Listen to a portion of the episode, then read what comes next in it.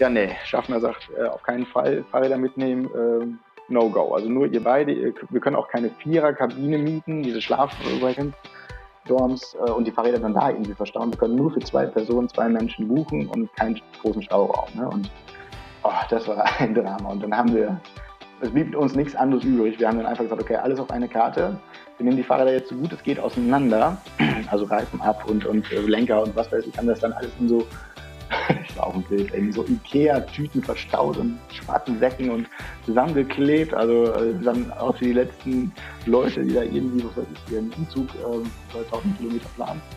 Und ähm, ja, haben dann, unser Glück war, dass eine Schulklasse an dem Tag auch abends damit gefahren ist und dann haben wir uns da reingemischt, sind halt so, ich sag mal, da drin verschwunden in dieser Klasse, haben dann ganz schnell unser Abteil aufgesucht, hatten zum Glück niemanden, der in diesem Abteil war, haben die Fahrräder oben auf die Betten gelegt verstaut. Der war dann noch so ein bisschen Stauraum und haben uns unten hingesetzt. Und dann äh, kam er rein und alles war cool. Und dann hat er aber im letzten Moment nach oben geguckt und hat diese Fahrräder gesehen. Ne?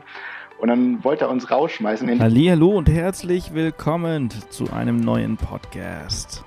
Folge 124 und äh, tatsächlich auch nur die zweite Folge, die im November online gegangen ist. Ähm, ich habe keine Ausreden dafür, außer dass ich einfach extrem viel zu tun habe und es tut mir furchtbar leid, dass ich euch alle so hängen äh, lasse und äh, dass ihr wahrscheinlich schon ganz andere tolle Podcasts gefunden habt, äh, die euch äh, die Zeit am Morgen auf dem Weg zur Arbeit oder auf euren Reisen irgendwie füllen und ich äh, werde versuchen, euer Vertrauen wieder zurückzugewinnen ähm, und äh, ein bisschen regelmäßiger wieder was hochzuladen.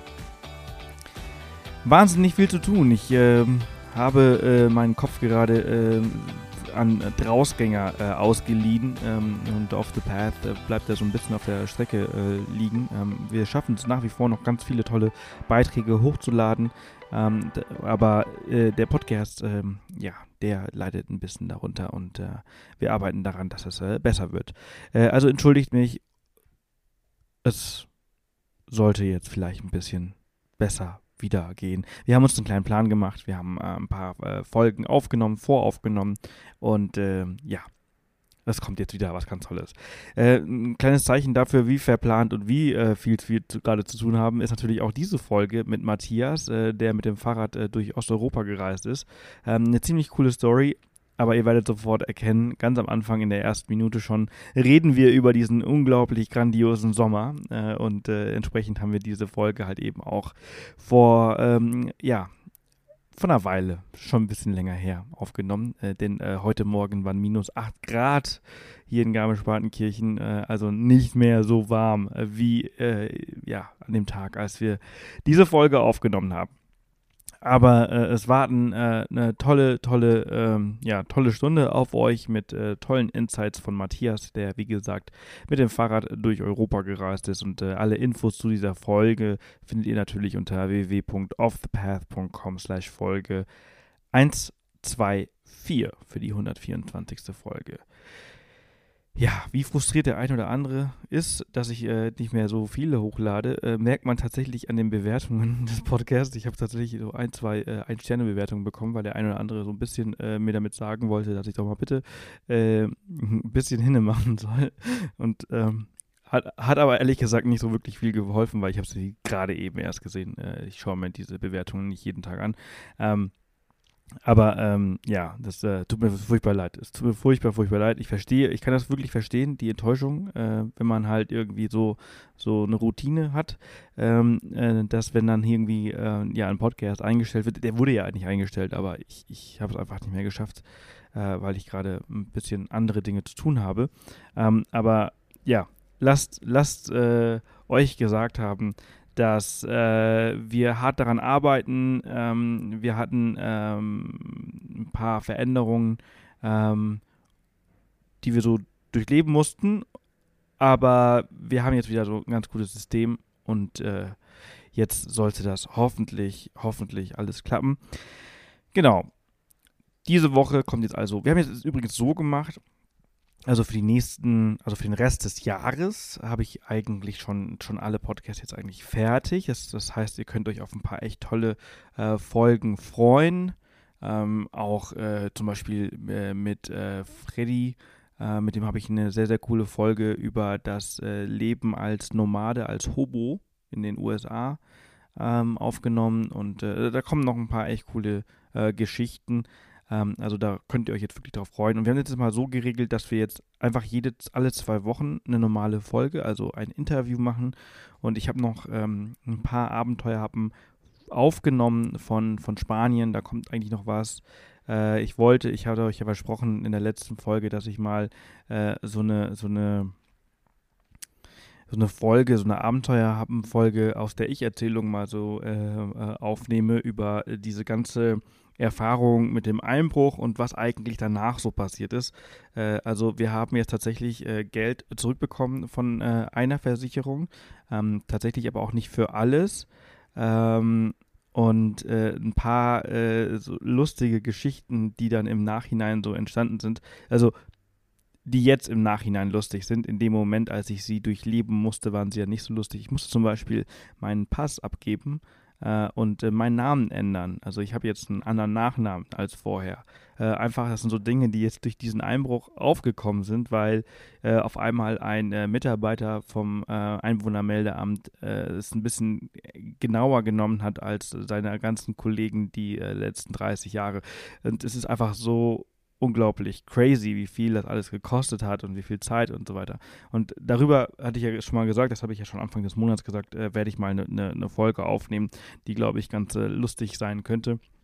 Äh, und äh, wo man sich vielleicht auch manchmal denkt, so, Alter, wo leben wir überhaupt, dass das äh, so weit äh, kommen kann und was macht man in solchen Situationen? Also, Genau, dazu, dazu bald mehr. Und äh, wie gesagt, jetzt geht es erstmal äh, um, um diese Folge äh, mit Matthias und alle Infos dazu. Das habe ich auch schon gesagt. Äh, www.offthepath.com slash Folge 124. Und ich würde mich natürlich wirklich, wirklich freuen, ähm, auch wenn ich es vorhin so abgetan habe, als wenn es nicht so schlimm wäre, ähm, wenn der ein oder andere vielleicht äh, die, eine Minute Zeit hat und eine Bewertung für diesen Podcast äh, abgibt und äh, im Idealfall keine schlechte, sondern eine gute. Äh, das würde, ähm, natürlich freut mich das. Das ist halt irgendwie so, ähm, ja, jetzt kommt die Post. Ähm, die beste, die beste Art und Weise, äh, äh, wie man uns quasi zurückzahlen kann. Das, das freut uns natürlich immer, immer sehr. Ganz genau. So, ich würde sagen, wir steigen jetzt direkt rein in diesen Podcast und äh, ganz viel Spaß.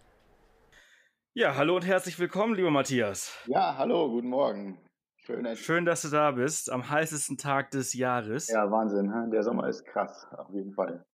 Es ist wirklich sehr, sehr krass. Heute sollen es äh, 40 Grad werden. Ja, heftig, heftig. Und äh, ich stehe hier gerade im Lager und schwitze mir jetzt schon einen ab. Ich weiß gar nicht, wie das heute werden soll. Ja, ich bin auch gespannt. Also ich fahre später wahrscheinlich noch zum Strand. Äh, wir leben jetzt hier in Schwerin, das ist ganz oben im Norden. Ähm, haben damals auch in Bayern gelebt, in München besser gesagt. Da war es natürlich, ich sag mal, tendenziell immer sehr gutes Wetter. Hier oben immer ein bisschen risikobehafteter, aber der Sommer hier ist Wahnsinn. Also seit Mitte April kannst du sagen, ist es hier durchgehend warm, dann wird es heiß, fast kein Regen, also ja, das ist echt, also ich finde es auch, ich finde es ziemlich krass dieses Jahr. Also im Vergleich zu letztem Jahr, also wir haben ja letztes Jahr haben wir ja quasi hauptsächlich in Hannover verbracht und äh, meine Erinnerung an Hannover war äh, sch schlechtes Wetter. Ja, ja. Und äh, ich höre aber die ganze Zeit aus Hannover nur, äh, boah, ey, bisschen Regen wäre geil. Ja, krass, krass. Das ist wirklich eine krasse Trockenheit hier. Also, ja. du, du, lebst da oben in, in Schwerin. Genau, wir sind jetzt dieses Jahr hier hingezogen. Also wir waren drei Jahre auf Weltreise, meine Freundin und ich. Wir sind damals 2015, also wir haben mehrere Jahre in München gelebt und sind dann, ja, haben dann irgendwann der Stadt den Rücken gewendet. Super schön da, aber irgendwann war es mal Zeit für was Neues.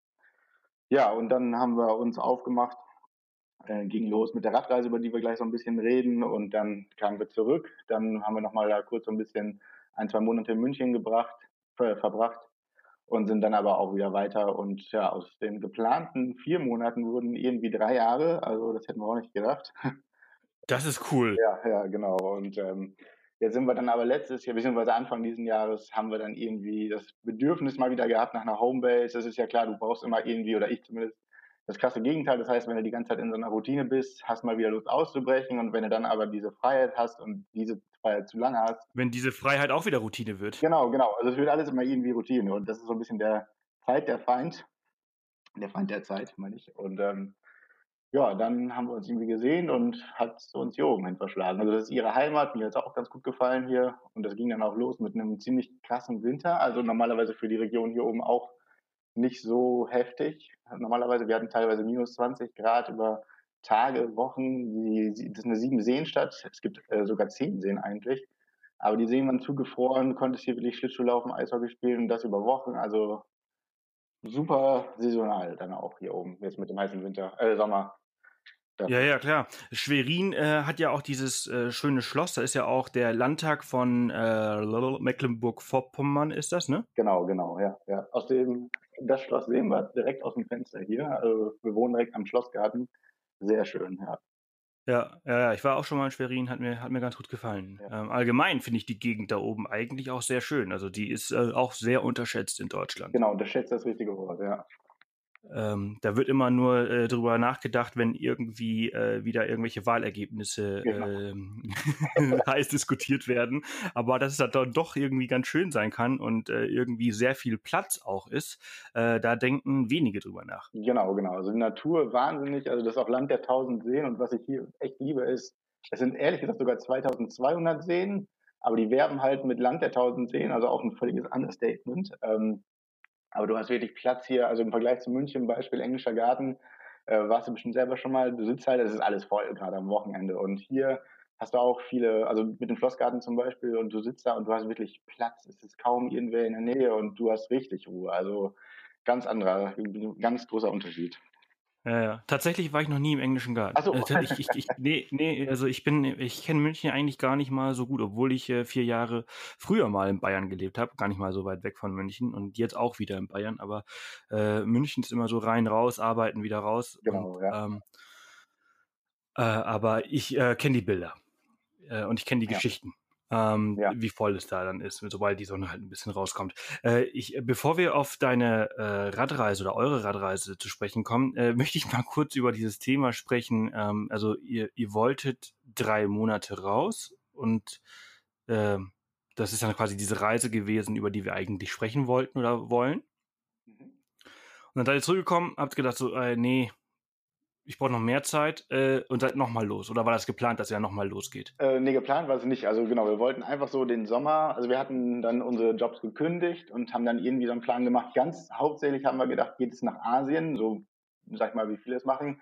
Backpack, Handgepäck los. Und aber irgendwie waren wir beide nicht ganz äh, angetan, beziehungsweise haben immer so ein bisschen wieder uns gefragt, ist das das Richtige? Und ja, dann irgendwie sind wir darauf gekommen. Das kam daraus, dass, darauf, dass wir im Sommer zuvor in München, beziehungsweise in Bayern viel mit dem Fahrrad unterwegs waren, aber immer nur so Kurztrips, zwei, drei Tage, ne? Und dann haben wir eben gesagt, mhm. Fahrrad verreisen. Haben wir beide noch nie gemacht, ein ganz neues Kapitel für uns. Ähm, aber irgendwie waren wir sofort Feuer und Flamme, haben beide irgendwie gemerkt, oft ist es ja, dass der eine zum Beispiel mehr äh, oder überzeugter ist als der andere, aber da haben wir wirklich beide gemerkt, ja, das passt, das hört sich gut an. Und uns war halt auch wichtig, wir wollten fernab der Masse unterwegs sein und Osteuropa hat uns irgendwie auch sehr gereizt. Ne? Also das waren so die drei Komponenten, die dann am Ende dazu geführt haben. Ja, und dann vier Monate später, wir wollten am 30.07. wieder da sein, äh, September, Entschuldigung. Und da waren wir noch wieder da, aber irgendwie dann passend zum Winter ist dann auch nicht der perfekte Zeitpunkt, um zurück nach Deutschland zu kommen. Haben wir irgendwie gemerkt, ja, nee, und der München-Drops war dann irgendwie auch gelutscht und dann haben wir die Wohnung nochmal weiter untervermietet ja, und dann sind wir in Europa noch ein bisschen rumgereist, den, also das ganze Jahr dann darauf. Und im Oktober darauf das Jahr sind wir nach Neuseeland gegangen, sieben Monate, kamen dann wieder, sind dann ähm, danach auf dem Balkan nochmal, also in die Ex-Jugoslawien-Region, mehrere Monate über den Sommer. Und dann kam der Winter, das war quasi das dritte Jahr dann. Und ähm, dann sind wir, ja, dann hatten wir wieder irgendwann dieses Bedürfnis, so mal wieder niederlassen, Deutschland kann es auch wieder sein und ja, dann sind wir quasi in Schwerin angekommen. Ne? Hm, also cool. Schnelldurchlauf. Ja. ja, ja, ja, ja, ja, ja. Aber das ist halt eben so das, ne? Wenn man halt einmal diese, diese Freiheit hat, und das ist das, was die Leute immer so äh, äh, nicht, würde ich würde ich sagen, unterschätzen und auch nicht, nicht bedenken, sondern ähm, das, das kann man sich überhaupt gar nicht vorstellen, wenn man es nicht einmal erlebt hat, dass wenn man ähm, Dauerreisender ist oder wird, dass es dann irgendwann äh, doch ganz schön sein kann, auch wieder eine Homebase zu haben. Genau, genau. Und man irgendwie auch so dieses Gefühl, wie auch vorher in München, also nicht, man kann sagen, man kann aufhören, wenn es am schönsten ist, klar. Aber ich, ich bin auch gerne ein Typ, der macht Sachen so lange, bis es mir zum Hals raushängt, klingt jetzt äh, derbe, aber dann, dann ist es auch wieder Zeit, dann ist es die richtige Zeit, was anderes zu machen. Und das waren halt, das hat drei Jahre gedauert. Also ich war immer schon gerne auf Reisen und habe auch Tourismushintergrund und so. Aber ähm, da war dann wirklich auch der Zeitpunkt, wo ich sagte, so, jetzt, jetzt habe ich wirklich alles da mich ausgelebt quasi oder wir haben alles mitgenommen und jetzt haben wir beide Bock, jetzt haben wir beide das Bedürfnis, wieder was anderes zu machen. Hat drei Jahre, wie gesagt, gedauert, aber das planen wir noch. Das kann man auch nicht planen. Also Nee, nee, nee, nee. Aber so, so ist, das ist das Faszinierende daran. Es ist, also erstens ist es ganz normal, was dir da so äh, gemacht und erlebt hat. Das ist also, also ich empfinde es als, äh, wenn ich mich so umschaue, ist das das Resultat von sehr, sehr vielen Leuten, von den meisten. Ja, ja, genau. Die, die reisen los und dann ist das alles ganz toll und alles ganz, das ist ganz aufregend und irgendwann wird diese Aufregung, die stillt sich und dann äh, wird das zum, zum Alltag das hört sich irgendwie total krass an, wenn der Alltag, der, der eigentliche Alltag zurzeit so das Arbeiten ist und dieses, dieses Pendeln und irgendwie dieser, dieser Trott, in dem man sich seit Jahren befindet, dann kann man vielleicht nicht verstehen, dass Reisen irgendwann Alltag werden kann und dass dieses äh, aus dem Rucksack leben und die Location wechseln und so irgendwie alltäglich sein kann und auch Routine. Mhm. Kann man sich nicht vorstellen, wenn man nicht da drin steckt. Genau. Ähm, oder es einmal erlebt hat. Aber ich finde einfach das Krasse daran, bevor ich auf diese, auf deine Reise eigentlich zu sprechen komme, ist, dass das der Mensch einfach so ist, so tickt der Mensch, der, der ist einfach so, meiner Meinung nach, vielleicht auch ein bisschen unfair, weil er nie zufrieden ist. Mhm, mhm. ähm, kannst du das bestätigen? Ja, ja. Oder kannst du das? Oft, oft, also man, man will dann immer das, was man nicht hat. Und so geht's dann manchmal ein Leben lang. Ähm, das war aber, glaube ich, auch die größte Lehre, die ich daraus gezogen habe, dass man wirklich im Moment noch mehr ankommen. Also ich dachte schon immer, ich, ich lebe es ja im Moment, aber irgendwie hat mir das nochmal gelehrt, so wirklich genießt den Tag, die Zeit, den Moment, ähm, weil du weißt irgendwann, du, du sehnst dich oft nach Sachen, die du dann nicht hast. Also wie gesagt, ein, ein festes Zuhause oder eine andere Location oder äh, ein sozialer Freundeskreis, auch immer finde ich sehr wichtig, was man dann auf Reisen immer nicht hat äh, oder sehr objektiv, sehr allgemein.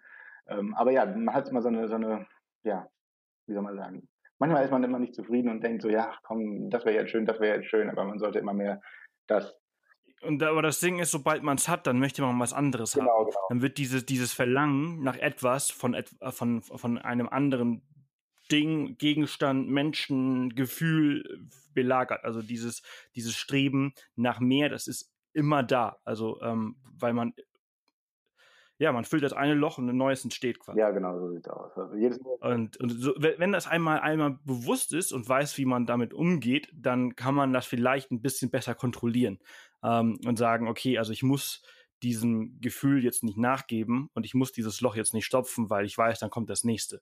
Ähm, ja. das nächste könnte teurer sein. Ja, ja, genau. genau. Und ich denke auch immer da, mittlerweile mal irgendwie die richtige Zeit kommt. Also zwar hat man jetzt so manchmal das Bedürfnis, oh, das wäre mal wieder schön, das wäre mal schön, wieder schön. Ich habe jetzt auch mittlerweile, denke ich, auch nächstes Jahr vielleicht mal wieder eine größere Reise zu machen, obwohl ich hier gerade erst ankomme. Aber dann denke ich mir, mach damit keinen Stress, Junge, Druck, keinen Druck. Ähm, das kommt ähm, zur richtigen Zeit. Es kommt einfach. Warte drauf und irgendwann bist du ready und dann kommt's und solange genießt du die Zeit mit dem, was du gerade machst. Also, ja, ja, ja, so, so, so, so, ist, so ist recht, so ist meiner Meinung nach richtig. Ähm, Matthias, äh, du bist äh, äh, vor drei Jahren dann quasi halt äh, aus München dann äh, los mit deiner Freundin äh, und ähm, hast gesagt, also ich brauche jetzt mal eine Auszeit, äh, ich, ich, ich möchte was anderes machen. Äh, da habt ihr euch für diese Fahrradtour entschieden. Genau, genau. Und äh, diese Fahrradtour äh, hat euch irgendwie über äh, den Donauradweg Richtung Osten geführt. Ist das richtig? Ja, ich habe den letzten Satz nicht verstanden. Sorry. Ich bin noch da. Okay, gut. Da war wohl ein Verbindungsfehler.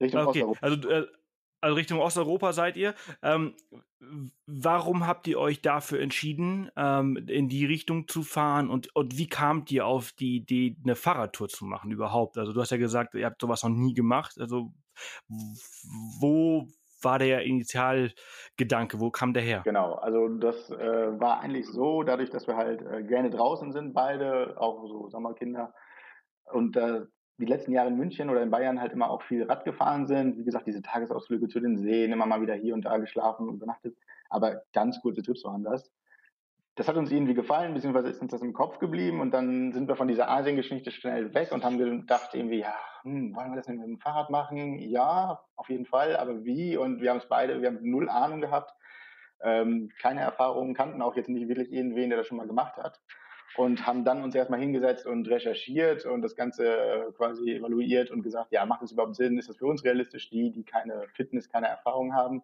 Aber irgendwie haben wir gedacht, okay, mit Mut passieren die besten Geschichten und lass uns einfach mal versuchen. Und für Osteuropa haben wir uns entschieden, weil wir vor allem so ein bisschen fernab der Masse reisen wollten. Also klar, man hätte jetzt auch Westeuropa wählen können, Irland, also es gibt tausend schöne Destinationen gerade für Radreisen, aber das sind alles auch so, so Radfernwege und Routen, die, ich sage jetzt nicht überlaufen, aber die schon frequentierter sind. Also da hinten war es noch so ein bisschen unentdeckt, unentwickelt oder unentwickelt auch vielleicht das falsche Wort, aber einfach noch so ein bisschen fremd auch für uns. Obwohl wir halt auch schon in Osteuropa viel waren, aber mit dem Fahrrad ist es ja nochmal was ganz anderes. Du bist mit, weiß nicht, 15 km/h Durchschnittstemperatur unterwegs. Das ist die optimale Geschwindigkeit, um bewusst zu entdecken und zu erleben. Und gerade da hinten alles noch so ein bisschen authentisch, echt, unberührter, vom Tourismus noch nicht heimgesucht oder vom Massentourismus. Ja, und dann stand irgendwann fest, okay, Region stand fest, Transportmittel stand fest. Und dann ging es eigentlich los, wie wir das Ganze planen. Also wir sind dann, in München gibt es die Free, das ist so eine Reisemesse.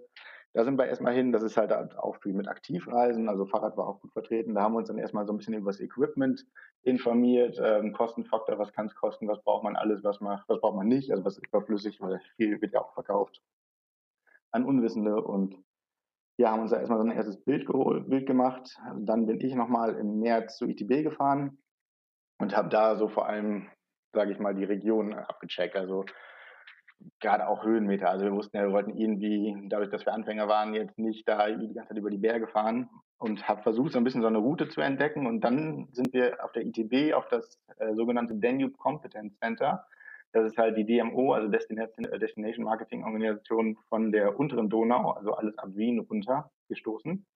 Ja, und da sind wir dann gleichzeitig auf den Donauradweg gekommen. Und äh, der heißt dann auch Eurofelo 6. Also Eurofelo sind äh, Radwege in Europa, die durch ganz Europa gehen. Und ähm, der Eurofelo 6 geht quasi von Frankreich, von der Atlantikküste bis zum Schwarzen Meer. Und ab Deutschland ist er halt vor allem der Donauradweg. Ja, und dann haben wir uns das alles mal so ein bisschen zu Hause angeguckt, haben YouTube-Videos geschaut von Bloggern und Leuten, die das gemacht haben und Erfahrungsberichte gelesen, viel recherchiert und dann stand es für uns fest. Also das, das wird es werden und äh, da waren wir wirklich Feuer und Flamme sofort. Also das war dann wirklich der, der Perfect Match, sag ich mal, ähm, wo wir wussten, so, jetzt ist natürlich die Frage, wann fahren wir los. Ne? Das war quasi die Vorbereitung. Ja, cool. Also von dem von dem äh, Donauradweg habe ich auch schon mal was gehört. Der, ähm, der soll sehr sehr schön sein. Ähm, die Donau ist ja sowieso auch ein sehr äh, breiter und großer Fluss, also der ist ja auch sehr imposant. Ähm, inwieweit habt ihr euch denn dann vorbereitet ähm, auf diese Radreise? Was habt ihr, habt ihr euch ein neues Fahrrad gekauft jeweils? Ja, genau. Also wir haben uns äh, Fahrräder neu gekauft, Equipment, diese, diese Taschen, die du dann da links und rechts und vorne dran hängst. Äh, von Ort, Ortlieb? Ja, ja, genau, Ortlieb, ja. ich glaube, an denen kommt man gar nicht vorbei, wenn man sowas machen so möchte. Aus. Wir hatten aber auch einen ziemlich guten Deal bei äh, in München Lauf und Maß, so ein Autohändler. Da haben wir dann, äh, unser Glück war, dass wir halt wirklich so zwei Monate noch Zeit halten. Wir wollten halt im Mai los, wenn das Wetter anfängt gut zu werden. Und dann irgendwann haben wir es gesehen, ich glaube 50 Prozent B-Ware, also da war ein optischer Fehler mit, ich habe ihn bis heute nicht rausgefunden ähm, und haben dann quasi Taschen auch noch, oder ich glaube 55 Prozent günstiger bekommen oder so. Also das war noch ein richtig guter Deal und wir haben viele Abge Angebote abgewartet bekommen mit Gutscheinen von Globetrottern irgendwie äh, gearbeitet, die wir da zur EOFT irgendwie abgestaubt haben. Also haben natürlich viel gespart, weil du musst auch viel Ausrüstung haben, gerade wenn du neu anfängst, alles ultra leicht. Wollte ich gerade sagen, also das kostet natürlich auch seine paar Euro. Auf jeden Fall, ne? auf jeden Fall. Also auch wenn, wenn Fahrradfahren und Fahrradreisen äh, als minimalistisches Reisen gelten, ähm, ist die Anfangsinvestition auch nicht ohne. So ein Fahrrad kostet keine 50 Euro auf eBay Kleinanzeigen, sondern äh, deutlich mehr. Und äh, dieses ganze Equipment, auch wenn man 50 Prozent Rabatt äh, macht, äh, ist eins vielleicht günstig, aber wenn du halt vier, fünf Taschen brauchst, äh, kostet es dann auch. Ja, eben. Mehr. Also das ist äh, wie jedes Hobby, da kann man endlos Geld ausgeben. Und wie gesagt, die Challenge war so ein bisschen dadurch, dass wir neu waren, haben uns wirklich sehr viel belesen und sehr viel ähm, zwischen den Zeilen auch gelesen, was jetzt wirklich notwendig ist und was übertrieben ist. Und also das war ein ganz interessantes Kapitel, sich darauf schlau, sage ich mal, vorzubereiten, dass du nicht irgendwie arm wirst, weil man wirklich ja, Geld ausgeben kann für solche Sachen. Und dann fragst du dich auch, uns hat es ja von Anfang an schon sehr gut gefallen davor mit dem ganzen Radfahren und dann haben wir auch gedacht, okay, machen wir jetzt eine Investition, eine einmalige Investition, kaufen wir uns super neue, gute Sachen oder kaufen wir uns irgendwas Gebrauchtes oder was machen wir, ne? Also wie lange soll das halten? Und das waren natürlich auch Sachen, die man abwägen muss, wo du dann am Ende schauen musst, wie das alles aufgeht. Aber das ging auf und ähm, aber wie gesagt, nur durch viel Recherche und ähm, abwarten teilweise und, und was weiß ich, Angebote reinholen online. Wir hatten Zelt irgendwie, haben wir auch nochmal irgendwie 200 Euro günstiger bekommen äh, bei einem niederländischen Anbieter und so. Also da konnte man schon, ich meine, so ist es online. Du kannst halt sehr viel recherchieren und schauen, wo, wo es am Ende am günstigsten ist. Ne? Ja, ja, hm. ja, ja. Eigentlich darf man da einfach nicht bei Amazon, also bei Amazon darf man anfangen, aber nicht. Genau, genau. äh, Amazon ist ja oftmals äh, eins der, der teuersten Anbieter, nur wir sind oftmals einfach zu faul. Zu, so sieht's aus.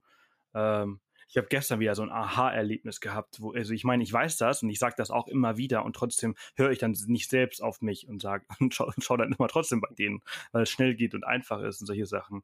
Und äh, ein Mikrofon kostet dann halt irgendwie mal die Hälfte bei einem anderen Anbieter, äh, wo es halt zwei Tage länger braucht äh, für die. Das ist, das ist ähm, Stundenmentalität, ne? Das soll dann am nächsten Tag da sein und so schnell wie möglich. Ja, ja, ja, ja, ja, weil wir einfach alle keine Geduld haben. Aber du hast Geduld, das hat man ja jetzt gesehen. Du hast äh, ganz viel Zeit gehabt und äh, auch sehr viel recherchiert. Und ähm, auf was für ein Fahrer seid ihr dann am Ende zu, äh, ja, was, welches habt ihr euch Ja, wir haben VSF, Manuf äh, Fahrradmanufaktur aus Oldenburg oder Norddeutschland, irgendwo da oben kommen die her. Also wir haben halt wirklich die Wahl gehabt zwischen solchen, ich, ich sag mal 0815 Rädern, wo wir dachten, die würden ausreichen, aber irgendwie haben wir uns dann, wie gesagt, dafür entschieden, dadurch, dass wir dachten, es wird eine längerfristige Sache, eine Sache, die wir öfter machen, haben wir uns dann für VSF entschieden. Das ist auch eine Rad oder eine, Marke von Rad oder Reiserädern, Trekkingrädern, die sehr gut ist, Stahlrahmen.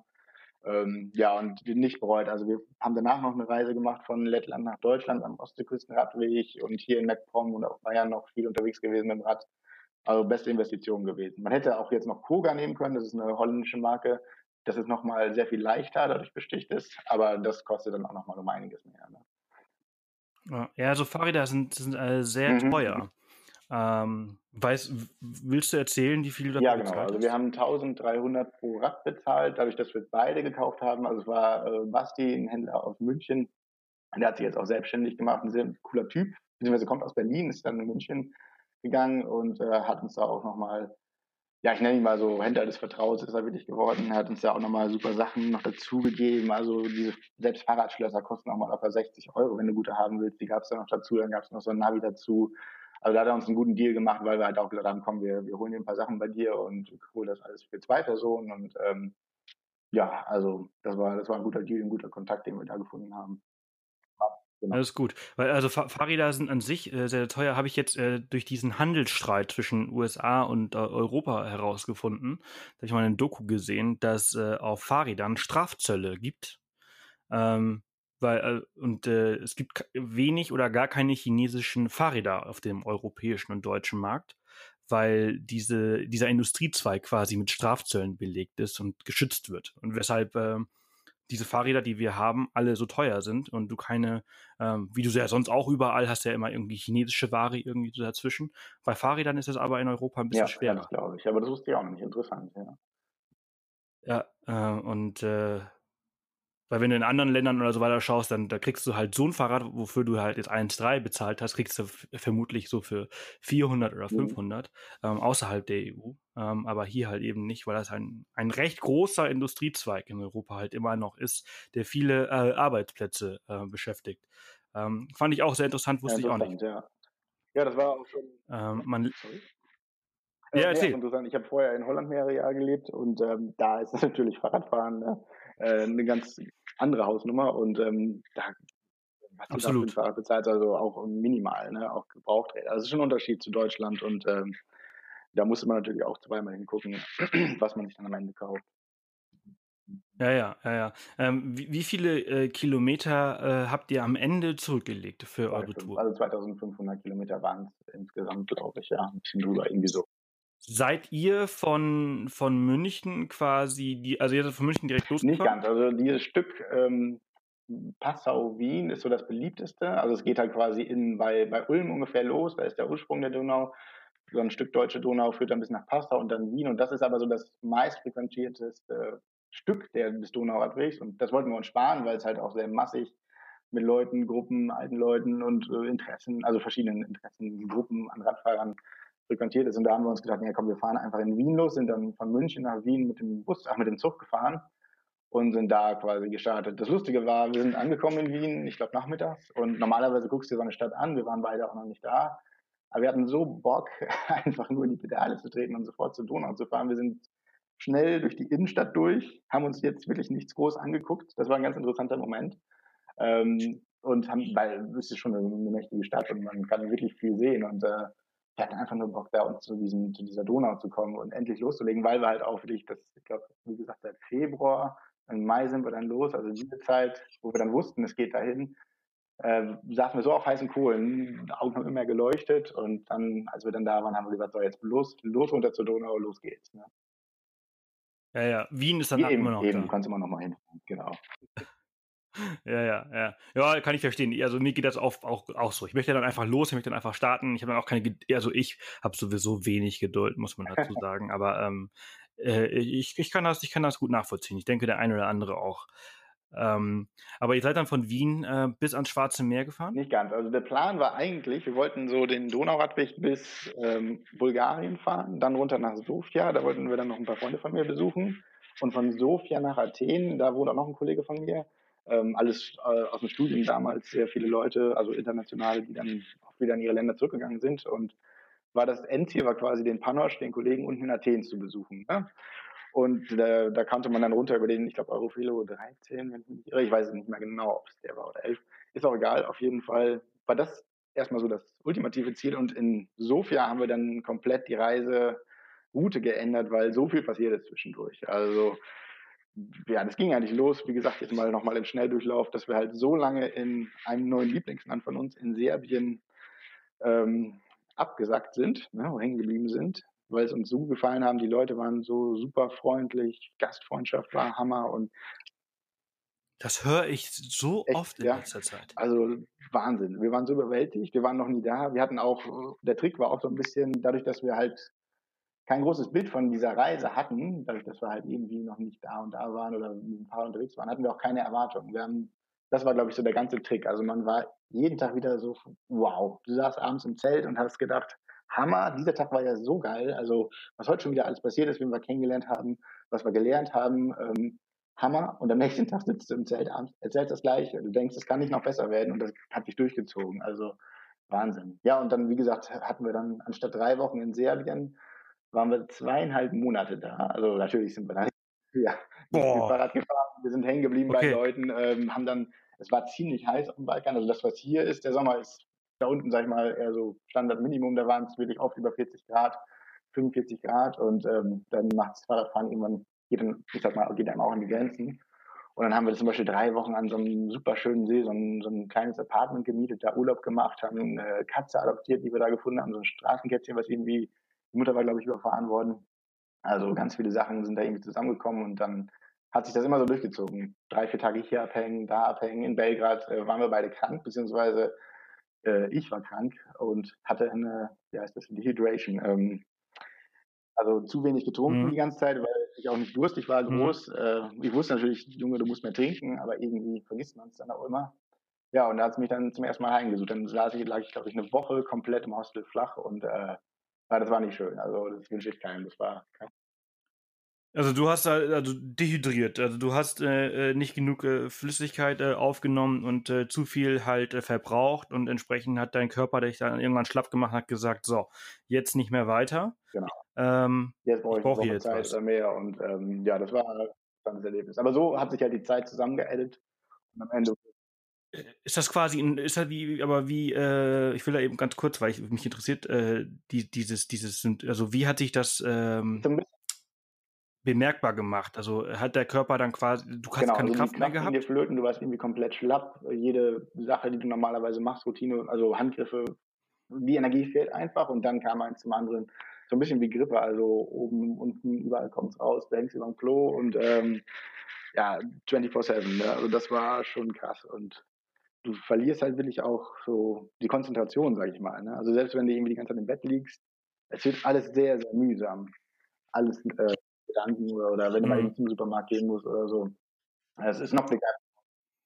Und das ist, das ist äh, so schnell gegangen, wie es gekommen ist, oder musstest du da halt da Medikamente ich hab, und irgendwelche Ich bin Dinge dann zum äh, Supermarkt gegangen. Also ich habe auch kurz wie ich zum Doktor gehe, aber dann dachte ich mir, ja gut, äh, ich habe festgestellt, was es ist, habe es online recherchiert, beziehungsweise war dann auch nicht schwer. Äh, genau, Dr. Google hat geholfen. Die Apotheke hat mir da so ein bisschen Zeug äh, geholt. Aber das war dann auch ausgesetzt. Also sie sagte auch, klar, du kannst jetzt zum Arzt gehen, aber im Endeffekt reicht es, wenn du das und das nimmst und dann ähm, wird es wieder verschwinden. Ne? Und genauso war es. Also das, jeder, ich sag so ab Tag fünf oder sechs, sechs oder sieben, ich weiß nicht mehr, hat man sofort den Besserungsprozess gemerkt und du merkst, du kriegst wieder Energie, bist wieder fitter und ähm, ja, es knockt dich halt kurz aus. Aber wie gesagt, ich hatte es noch nie gehabt. Aber ich wusste auch, dass es mich irgendwann heimsucht, weil mein Problem ist immer das Trinken. Ja, naja, das, deswegen ja. interessiert mich das halt eben so, ah. weil es bei mir halt genauso ist. Ich, ich, äh, ich trinke auch sehr, sehr wenig, ähm, viel zu wenig. Äh, ich habe jetzt immer, immer äh, so eine äh, äh, ein Liter äh, Flasche von uns immer dabei, einfach nur, damit ich halt irgendwie dran erinnert werde. Aber selbst selbst die ist äh, nach einem Tag oftmals hm, immer noch dreiviertel voll. Ähm, das ist, das ist äh, besonders bei Temperaturen wie diesen oder wenn man halt so aktiv ist wie, wie ihr auf eurer Reise und irgendwie Fahrrad fahren und so und dann nichts zu sich nimmt, dann ähm, ist das ja, wie du gerade sagtest, wahrscheinlich nur eine Frage der Zeit, bis einem sowas. Äh, genau, genau. Und äh, wie gesagt, Babs, meine Freundin, hat immer die ganze Zeit getrunken und ich, mein Ding ist einfach, ah, ich bin nicht durstig und ich vergesse es dann auch immer und dann zwingt man sich dazu und dann äh, zieht sich das eine Woche durch und bumm, dann ist da der Kollaps, ja. Aber es war auch sehr heiß, muss man auch sagen. Also wie gesagt, wir hatten da 45 Grad die ganze Zeit und wenn du dann immer unterwegs bist und die Anstrengung äh, hast, dann, wie gesagt, dauert es irgendwann und dann hast du es. Ja. Aber gut. Ja, ja, ja. Ähm, zurück, zurück zu, zu äh, eurer Tour und eurer Reise. Also Serbien war der absolute Hammer. Ähm, äh, wir springen aber noch mal kurz äh, direkt an den Anfang. Also Wien habt ihr euch nicht angeschaut, ihr seid direkt losgefahren und ich möchte einfach mal die genaue Strecke, die ihr durchgegangen seid, weil dann kann ich äh, punktuelle Fragen stellen. Also ihr seid in Wien losgefahren, äh, Nachbarland von Wien ist äh, die Slowakei, äh, Bratislava liegt direkt an, äh, genau. da. Seid ihr da? Genau, also dann von Wien nach von, von dort aus seid ihr durch die Slowakei Richtung, äh, Richtung Ungarn, Budapest, da oben, die Ecke runter mhm. durch, also nicht am Balaton oder so, äh, quasi wirklich runter von Budapest südlich. Und da kommt dann immer die Grenze zu Serbien und Kroatien. Der Hauptweg geht nach Kroatien ab. Äh, unten mhm. gibt's aber auch, wie soll man das nennen, Alternativrouten, also mit verschiedenen Farben. Wir haben irgendwie dann uns für Serbien entschieden, weil wir, wie gesagt, auch irgendwie Bock auf das Land hatten und haben auch ein bisschen was gehört. Ähm, anstatt direkt in Kroatien reinzufahren, weil da kamen wir später auch noch hin. Sind dann oben im Norden, haben wir Serbien geentert und sind dann quasi auch wieder immer noch gerade runter, bis es dann irgendwann links Richtung Belgrad ging, Novi Sad, falls ihr das was sagt. Und da haben wir nochmal, okay, da haben wir nochmal so einen Abstecher nach Kroatien gemacht. Also ich glaube nur drei, vier Tage, dass wir da gewesen sind. Ähm, das war eine ganz schöne Weinregion, ganz, ganz nett. Und so ein Weinkeller, oh ja, das war auch ganz toll. Ilok heißt die Kleinstadt, ähm, oder ist äh, sogar ein Dorf. Äh, aber sehr viel Wein kommt aus der Region. Und dann waren es wirklich mörderische Temperaturen. Dann sind wir in diesen Weinkeller ganz unten runter und oh, war das geil. Also so schöne Klimaanlage äh, im wahrsten Sinne des Wortes. Es war schön kühl und äh, ich glaube, da haben wir dann eine Dreiviertelstunde oder so ein bisschen Weintasting gemacht. Und als wir wieder hochkamen, ey, ich dachte, mich trifft der Schlag. Das war so ein Unterschied von der Hitze, also von da knallt der Wein nochmal mehr. Genau. Ja, und dann sind wir halt, wie gesagt, Richtung Novi Sad und Belgrad, so Höhe oder der Norden von Serbien gerade durch, bis man dann irgendwann Djerdab Nationalpark ist, so ein ganz schöner Nationalpark in ähm, Serbien. Da dann reinkommt, sehr viele Höhenmeter haben wir da gemacht, 1000 Höhenmeter teilweise am Tag, das war auch sehr krass. Und da 1000 Höhenmeter am Tag mit dem Fahrrad. Ja, das, das war, das hatten wir auch so nicht geplant. Also das, das hat sich auch lustigerweise zufällig ergeben. Und zwar aber bis dahin wart ihr quasi äh, ja, so haben, fit, ja, dass es ehrlich, ging. Wir haben auch dann immer mal wieder Pausen gemacht. Also wir hätten natürlich jetzt hier straight durchfahren können, wie wir so manche da getroffen haben. Die hatten natürlich auch eine begrenzte Zeit. Aber wir haben gesagt, komm, das soll jetzt hier der Weg, soll das Ziel werden. Ne? Also die Destination, die Donau wird zur Destination, der ganze Weg, ähm, das ganze Erlebnis, das wollen wir ruhig angehen, weil A, wir haben die Zeit und B, wenn wir jetzt schnell, oder ich sag mal, schneller wieder zu Hause sind, denken wir, ah, toll, hätten wir da mal ein bisschen mehr Zeit verbracht, hätten wir das nochmal geguckt oder angeschaut und also wir, wir haben es einfach auch ein bisschen ruhig angehen lassen. Also wir sind teilweise, ich sag mal, im Durchschnitt sind wir so 70 Kilometer am Tag gefahren. Aber es gab auch Zeiten, wo wir wirklich teilweise 40 gefahren sind. Also wie es halt sich so ergeben hat, wie das Wetter war und wen wir getroffen haben. Ganz unterschiedlich, ja. Hm. Und dann seid ihr aber ähm, von dort aus quasi auch dann genau, schnell runter nach Bulgarien, oder? Serbien hat genau, genau, da zu Bulgarien. Und wir haben dann kurz vorher ähm, äh, am Ende von der serbischen Zeit, sage ich mal, noch ein Pärchen getroffen, Kelly und Paul. Sie kommt aus Kanada, er aus England. Ähm, er ist auch so ein Adventure-Blogger, also ganz cooler Typ.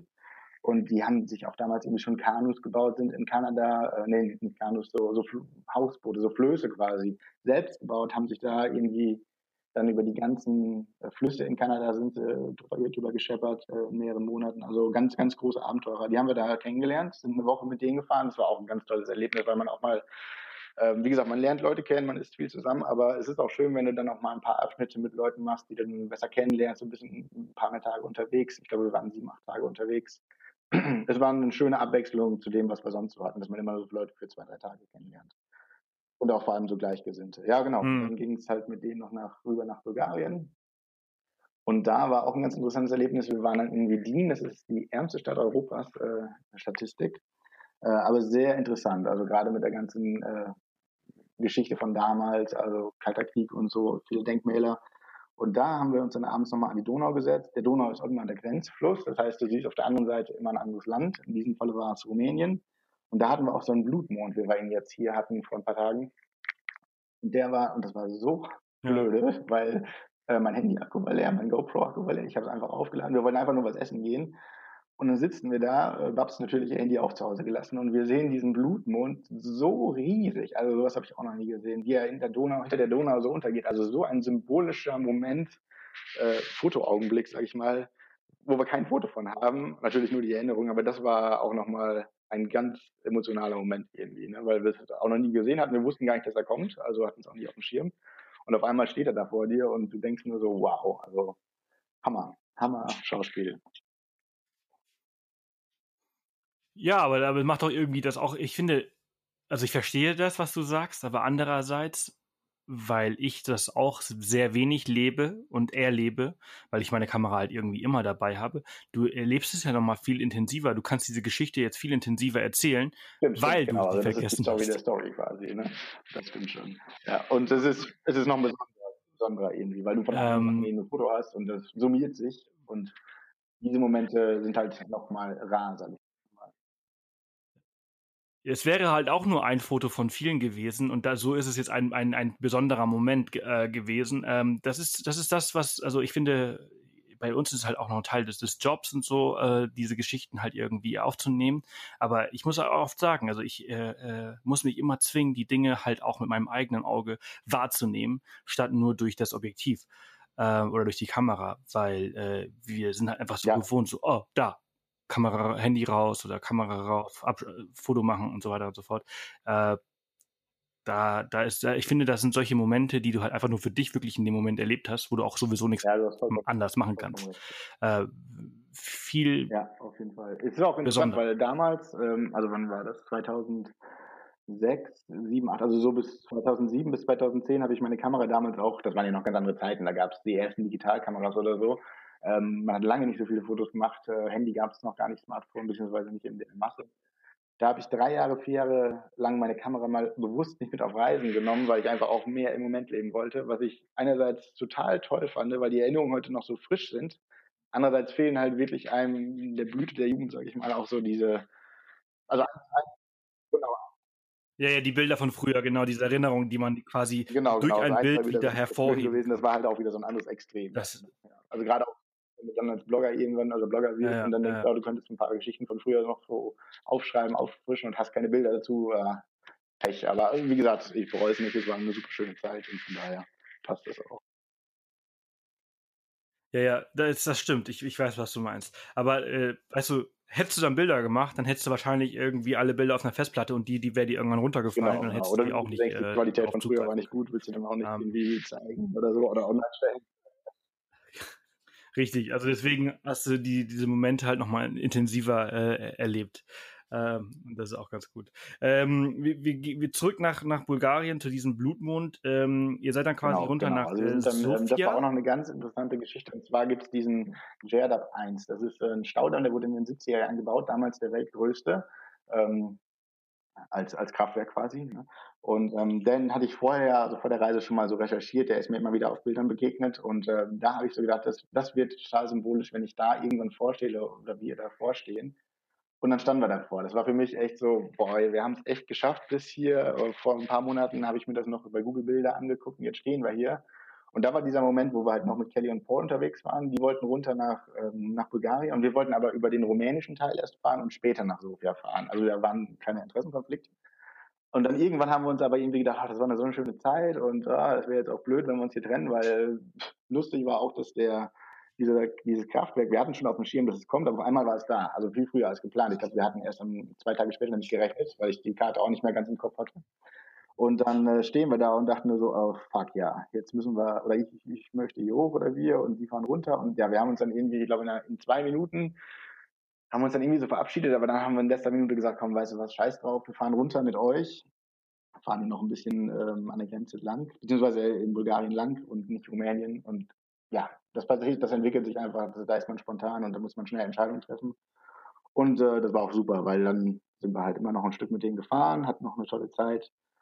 Und dann irgendwann haben wir uns dann auch getrennt da unten, weil die eine andere Route eingeschlagen haben. Also das war nochmal so, so ein symbolischer Moment mit diesem Staudamm, wie man dann doch äh, einen anderen Plan auf einmal einschlagen kann. Ne? Genau. Ja, ja, ja, ja. Ja, aber solche Geschichten, ich finde, das sind immer die besten Geschichten, weil das äh, ähm, danach entsteht einfach noch so unglaublich viel mehr. Also wir waren ja letztens irgendwie in, in den USA unterwegs. Äh, eine Woche haben wir irgendwie Städte und Hotels gemacht und ich fand das total schrecklich und ich finde Stadt sowieso irgendwie immer sehr, sehr anstrengend und es war in den USA ist so teuer. Und dann haben wir uns äh, für eine Nacht mit, mit äh, Freunden getroffen, äh, die da gerade mit dem Auto unterwegs waren. Und aus einer Nacht wurde dann zwei Nächte äh, und dann hieß es immer so, aber morgen fahren wir dann da und dahin. Wir wollen ja noch das und das sehen. Und dann wurde eine dritte Nacht, nee, aber morgen fahren wir dann da und da, wo wir wollen jetzt auch wirklich. Dann wurde eine vierte Nacht. Ja, und irgendwann aber das passt einfach. In dem Moment ist es einfach der richtige Weg, und, mal, die richtige Zeit. Ne? Ja, ja, ja, absolut, absolut. Und äh, das, was du dann erlebst, ist dann auch nochmal unbeschreiblich und äh, auch nochmal äh, viele, viele tolle Geschichten. Ähm, ja, was habt ihr in, in Bulgarien alles gesehen? Ähm, wenn, wenn ihr von Rumänien hochgekommen, äh, runtergekommen seid oder da an der, an der Grenze, äh, seid ihr dann über Plovdiv äh, oben über, also von Vedin quasi, das war so die erste Stadt oben, was ich gerade sagte. Da sind wir runtergefahren ähm, nach Bulgarien und da haben wir dann auch dann zum ersten Mal den Zug genommen. Also da haben sie, hat, hat sich ganz viel geändert, weil zweieinhalb Monate in Serbien äh, den Zeitplan natürlich auch komplett über den Haufen geworfen haben. Und dann haben wir erstmal gesagt, okay, hier wird's mega hügelig, es war mega heiß und wir sind davor ja auch schon so viel äh, hoch und runter und äh, mit den Taschen, also du hast wirklich irgendwie 20 Kilo Gepäck am Fahrrad und dann 45 Grad. Also das ist nicht cool, wenn du das über mehrere Wochen oder so machst. Und dann haben wir irgendwie gesagt, komm, weißt du was, wir nehmen jetzt mal den Zug, steigen uns, steigen mit den Fahrrädern in den Zug. Waren, ich glaube, ein, zwei Stunden, nicht, nicht mal eine Stunde oder was. Ähm, nach Sofia, weil, weil die Energie war erstmal raus und wir wollten erstmal uns, uns neu sortieren, waren dann in Sofia, haben da noch eine Kollegin von mir getroffen, aus dem Studium damals und haben da dann, glaube ich, eine Woche abgehangen. Super schöne Stadt, wir waren in an vielen alten Kinos von kommunistischer Zeit und also ganz toll. Aber da war dann immer noch klar, okay, pass auf, der Plan muss sich jetzt ändern, weil A, wir können jetzt über Thessaloniki nach Athen fahren, zu äh, meinem Kollegen da, den wir treffen wollten. Oder wir machen was ganz anderes. Wir waren wirklich komplett lost und wieder offen für alles, weil wir hatten, glaube ich, nur noch, in Anführungszeichen, vier Wochen oder so. oder drei. Und wir haben gemerkt, okay, wenn wir so mit diesem Tempo weiterreisen, wie wir jetzt reisen, kommen wir nie an. Und dann hatten wir, glaube ich, die Option, wir könnten das zum Donau-Delta machen, also quasi einfach den Donauradweg weiterfahren zum Delta. Wir könnten nach, äh, über Thessaloniki nach Athen, der Originalplan, oder aber über Rumänien machen, weil Rumänien hat uns beide auch noch total gereizt. Ähm, da habe ich in Sibiu auch noch äh, vom Studium damals Freunde, die ich auch mal nochmal besuchen wollte. Und das Land war auch irgendwie so ein, ja, so ein Bedürfnis, mhm. sag ich mal, so ein Sehnsuchtsort. Und ähm, dann saßen wir am Bahnhof. CBU ist, äh, ist äh, genau, Dracula, ne? Äh, die Schlösser, CBU. Und das war dann ganz interessant. Wir saßen dann am Bahnhof und genau. hatten dann auch überlegt, okay, wir müssen jetzt erstmal mit dem Zug hier raus, weil das ganze Gebirge, die müssen jetzt ein bisschen die Fahrräder reinpacken und irgendwo hin. Zu den, ähm, einer dieser drei Destinationen. Und dann hatten wir drei Züge. Einer fuhr quasi nach Russe, also wieder zum Donauradweg äh, und Richtung Bukarest. Einer fuhr nach Thessaloniki und der andere fuhr, wo fuhr der hin? Nach Varna. Varna haben wir auch nochmal kurz, da war ich auch schon damals zweimal. Ob wir einfach nochmal an den Strand Genau, mhm. einfach mal zum Strand fahren. Und Direkt am, am Schwarzen Meer. Und, mhm. äh, alle drei Züge fuhren innerhalb von einer Stunde oder Abstand von einer halben Stunde oder was ab. Und äh, das war wirklich, also da hätte alles passieren können an dem Tag. Am Ende haben wir uns entschieden für Bukarest über Rusa, also wir sind über Rus nach Rusa, das ist eine Stadt ähm, an der Grenze von Bulgarien zu Rumänien im Norden, hier von Varna.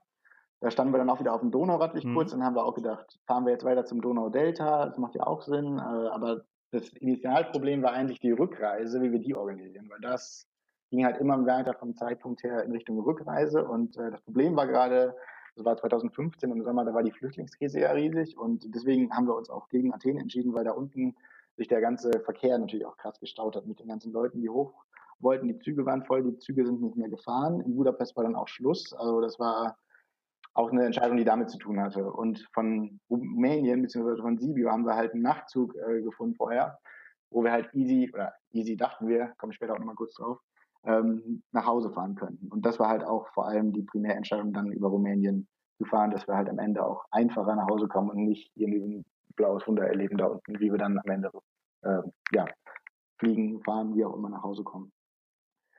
Ja, und dann waren wir in Rumänien. Also ihr, ihr seid dann also in, in äh, Sieb Genau, also wir sind da, quasi habt ihr euch dann von die Gegend nach Bukarest, da, da angeschaut? Bukarest sind dann hoch nochmal in die Berge. Genau, wir sind durch Bukarest gefahren. Wahnsinn. Wie hat euch Bukarest richtig gefallen? toll, aber auch äh, sehr kontrastreich. Also gerade mit ähm, der ganzen Armut, die du da auch siehst und also äh, viertelbedingt und der krassen pompösen Gebäude. Also Ich fand, ich fand, äh, der hatte dieses, dieses, dieses Wahnsinns äh, Monument, also nicht Monument, sondern die, dieses, dieses Staatsgebäude. Äh, ist das Parlament oder Ja, so? Ich Wahnsinn, weiß nicht, Also wir ist, waren auch aber das ist ja ein gigantisches Ding.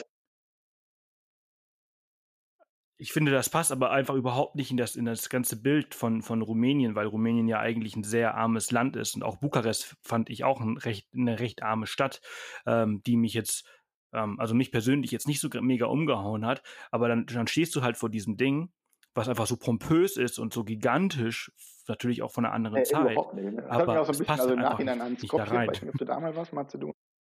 Da ist ja auch, da haben sie jetzt wahnsinnig investiert äh, Ja, und ja, wahnsinnig hm. Gebäude hochgezogen, die halt überhaupt nicht passen, über die auch oder da auch demonstriert wird von der Bevölkerung. Das Geld hätte viel besser investiert werden können in die Menschen, sage ich mal, oder in Entwicklung, Infrastruktur und Entwicklungshilfe. Ähm, ja, und stattdessen bauen die halt diese riesigen Gebäude auf. Ja, und, und diese Kontraste immer wieder. Also Wahnsinn, was du da siehst, auch wenn du dir dann mal Gedanken machst, über Kapitalismus und äh, Sinn und Logik dahinter und Macht und, und was weiß ich, was alles damit drinsteckt. Ja, das war ziemlich krass, ja. Ja, und von da sind, ja, sorry. Ja, ja, genau. Und dann waren wir da noch mal ein paar Tage da. Nee, nee, nee, erzähl weiter. Von mir besucht, ähm, mit ihrem Freund, die da wohnen. Die haben uns dann zum Glück auch noch die ganze Stadt aus der einheimischen Perspektive gezeigt. Das war auch immer auch so ein Vorteil durch die ganzen Kontakte von früher, ähm, dass du Leute triffst, die dir dann ihre Stadt mit den Augen oder aus ihren Augen zeigen. Also da erfährst du noch mal viel mehr. Ähm, das war ganz toll. Und von da sind wir dann hoch ins Gebirge gefahren. Ähm, ich weiß nicht mehr, wie der Ort hieß. Warte mal, mal kurz überlegen. Äh, Sinai oder na, Sinai oder sowas ähnliches. Sinai, ja, genau. Ja, genau. Sinaia, Sinaia ist, ist ein Ort in, in, in, in, Rumänien. Sinaia ist, äh, da ist, äh, Sinaia ist äh, Ja, das ja, genau. äh, Ja, genau. Bran- da äh, oben, ja. Bran Castle, Genau. glaube ich. Nee, da waren wir leider nicht mehr. Genau, Also, Braschow. Braschow, so was war denn bei, auch in Braschow? Und ähm, ja, waren dann da ein paar Tage und bevor es quasi nach Sibiu, Hermannstadt ging, ähm, weil das war quasi so die Endstation oder die vorläufige Endstation, das Ende der Reise. Ähm, und ich muss sagen, also wir haben es echt nicht bereut, dass wir dann Rumänien am Ende gemacht haben, weil die Natur, äh, du warst ja dann auch schon mal da, wirklich Hammer da oben. Also alles noch sehr unberührt, die Leute auch ähm, freundlich, auch anders als äh, zuvor in Serbien oder Ungarn, ähm, da wieder auch andere Speisen, andere Küche, andere Traditionen. Es ist interessant zu sehen, wie zum Beispiel auch die Donau so als roter Faden ähm, Mhm. durch die Region fließt und äh, an dem Fluss, wie sich Küche und Tradition ähm, vermischt, anders wird, gleich ist teilweise. Aber umso weiter du östlich kommst, wie es oder oder weg von einer Grenze, ähm, wie sich dann auch wieder ändert. Also ganz ganz interessant, der Fluss auch alles. Mhm. Wa- Was mich auch total Ja, fasziniert ja, ja, an. Rumänien ist die Sprache, ne? die so Also anders ist als alles andere drumherum. so ein bisschen, ja, ja, ist auch so ein bisschen ein russischer Touch vielleicht. Aber Genau, also äh, so Se- Serbisch und Bulgarisch ist, Mhm. finde ich, ein bisschen ähnlich und aber äh, Ru- Rumänisch ist ja irgendwie so ganz anders. Also Ich weiß gar nicht, ob das auch so eine lateinische Sprache ist. Äh, nee, zumindest hat sich angehört, aber das weiß ich jetzt nicht. Also ich jetzt laber irgendwas. Ja, und dann irgendwann war Nähermannstadt. Ja, ja, sorry. Ähm, das war letztes ja, Stopp. Und, und, und da also ging auch Hermannstadt, ein kleines Drama los. Also wir hatten da, ähm, damals war ich ähm, vom Studium mal in Slowenien, da hatten wir so einen internationalen äh, Austausch irgendwie und haben da halt diese Leute habe ich kennengelernt aus äh, aus Sibiu. Ne? Das waren fünf, sechs Leute und die äh, waren dann jetzt teilweise auch wieder zurück in ihrer Stadt und dann haben wir uns mit denen getroffen, also auch ganz toll uns alles gezeigt. Wir haben einen äh, da war dann noch der Professor von der Uni damals, der hat uns da, ich glaube, zwei Tage kompletten Roadtrip, also hat uns Auto gepackt, hat uns da eine ganze Region gezeigt, total toll auch wenn du solche Leute nicht hast, dann, dann bleibt viel aus, glaube ich. Also wir hätten selber so viel gar nicht erfahren und erkunden können oder erlesen können. Ähm, ganz andere Perspektive, ja. Und da waren wir dann eine Woche und äh, glaube ich sogar. Und das ging eigentlich so los. Wir wussten, wir konnten von da halt mit dem Nachtzug zurück nach Wien fahren. Nur fuhr der Nachtzug nicht wegen der ganzen Krise und in Budapest war halt ähm, Stopp. Da war ja dann quasi auch der, der, der Hub, sage ich mal, von Osteuropa, wo es weiterging. Und ähm, online gab es halt auch nicht wirklich Informationen. Das heißt, wir sind mhm. jeden Tag zwei, dreimal zu diesem Bahnhof gegangen und äh, mit ihm dann teilweise, weil die Leute auch kein Englisch sprachen und haben dann halt äh, nach aktuellen Informationen gefragt, fährt der Zug wieder, wann glauben Sie, wann fährt der Zug wieder und keiner konnte Antwort geben und es war echt äh, nervenaufreibend teilweise. Am Anfang war es noch schön, weil wir haben viel gesehen, wir hatten eine gute Zeit, konnten nochmal entspannen. Aber irgendwann sitzt du halt nur noch die Zeit ab und ähm, ja, so, so ging das dann wirklich noch weiter. Und dann irgendwann sagte er so, heute Abend fährt der Zug. Ja, super. Dann kam auch schon den Tag davor, oder ich glaube zwei Tage vorher, um diese Uhrzeit der Zug. Dann ging er dahin, ja hier, die beiden können die Fahrräder mitnehmen. Ähm, steht ja eigentlich, dass sie es können und so. Ja, nee, Schaffner sagt, äh, auf keinen Fall Fahrräder mitnehmen. Äh, no go. Also nur ihr beide, ihr, wir können auch keine Vierer-Kabine mieten, diese Schlafwagens. Dorms äh, und die Fahrräder dann da irgendwie verstauen. Wir können nur für zwei Personen, zwei Menschen buchen und keinen großen Stauraum. Ne? Und oh, das war ein Drama. Und dann haben wir, es blieb uns nichts anderes übrig. Wir haben dann einfach gesagt, okay, alles auf eine Karte. Wir nehmen die Fahrräder jetzt so gut es geht auseinander, also Reifen ab und, und äh, Lenker und was weiß ich, haben das dann alles in so das war auch ein Bild, ey, so Ikea-Tüten verstaut und Spatensäcken und zusammengeklebt. Also äh, dann aus wie die letzten Leute, die da irgendwie, was weiß ich, ihren Umzug äh, über 1000 Kilometer planen. Und ähm, ja, haben dann, unser Glück war, dass eine Schulklasse an dem Tag auch abends damit gefahren ist. Und dann haben wir uns da reingemischt, sind halt so, ich sag mal, da drin verschwunden in dieser Klasse, haben dann ganz schnell unser Abteil aufgesucht, hatten zum Glück niemanden, der in diesem Abteil war, haben die Fahrräder oben auf die Betten gelegt verstaut. Da war dann noch so ein bisschen Stauraum und haben uns unten hingesetzt. Und dann äh, kam er rein und alles war cool. Und dann hat er aber im letzten Moment nach oben geguckt und hat diese Fahrräder gesehen. Ne? Und dann wollte er uns rausschmeißen. In dem Moment fliegt der Zug los, fährt der Zug los. Und ähm, dann haben wir, glaube ich, noch 20 Minuten mit ihm diskutiert und gebettelt und was weiß ich, was wir da alles gemacht haben. Bis er dann irgendwann gesagt hat, okay, ich habe keinen Bock mehr. Ich, sprachlich war das auch eine, eine Herausforderung, weil er eigentlich sogar Englisch sprach. Und ähm, dann hat er gesagt, weißt du was, okay, ist, ist es okay, nie wieder, ähm, ihr fahrt bis Budapest, danach kann ich für nichts mehr garantieren, weil da kommt ein Schaffnerwechsel. Ähm, und sobald jemand in euer Abteil, also in eure Vierer-Abteil ähm, hier kommt und da schlafen will, habt ihr ein Problem, ne? Dann müsst ihr raus. Und zum Glück kam keiner bis nach Wien. Also das, das war Glück im, im Unglück, oder wie man es nennen soll. Also das war wirklich die Rückfahrt, die turbulente, dramatische, nervenaufreibende, ja. Ja, ja. stressiges Ende, genau. Ja, ja, äh, stressiges Ende. ähm, habt ihr euch dann am Ende noch Wien angeschaut oder äh, wart ihr bis heute noch nicht in Wien? Und hatten dann auch wieder nur das Bedürfnis, okay, weil wir wollten dann noch am Ende September, äh, das Wetter war natürlich wieder super schlecht oben und ähm, hatten dann gedacht, okay, wir machen jetzt noch dieses Stück Wien-Passau, was wir vorher ausgelassen haben, weil jetzt wahrscheinlich auch weniger los ist. Und dadurch, dass wir halt in Hermannstadt auch waren und in, in Sinaia und sind da so wenig geradelt, ähm, weil wir da auch mit dem Zug ein bisschen unterwegs waren, hatten wir so ein Bedürfnis, wieder Fahrrad zu fahren, haben wieder Wien ausgelassen, also uns nicht angeschaut und sind dann straight, äh, ich glaube nach Passau haben wir noch ähm, in Österreich äh, ein, zwei Leute besucht in Krems und ja, sind dann quasi, als wir in Passau waren oder wieder, oder das war auch noch so ein Highlight, wir dachten schon so, das war jetzt das Ende der Reise, jetzt, jetzt kann es wirklich nicht mehr getoppt werden. Und der letzte Tag war dann so, dann haben wir uns irgendwie ein bisschen mit der Brücke vertan. Man fährt ja dann Richtung Passau, Richtung Deutschland immer äh, an der Donau in Österreich lang.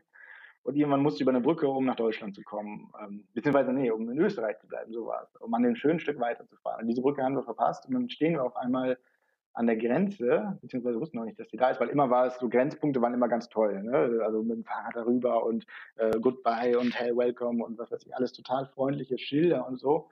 Und in Deutschland stehen wir dann irgendwann ganz unerwartet vor so einem ganz kleinen Schild, so Freistaat Bayern. kein Willkommen, kein Hallo, kein Nix, ne? Und ähm, kein Fahrradweg mehr, alles weg. Und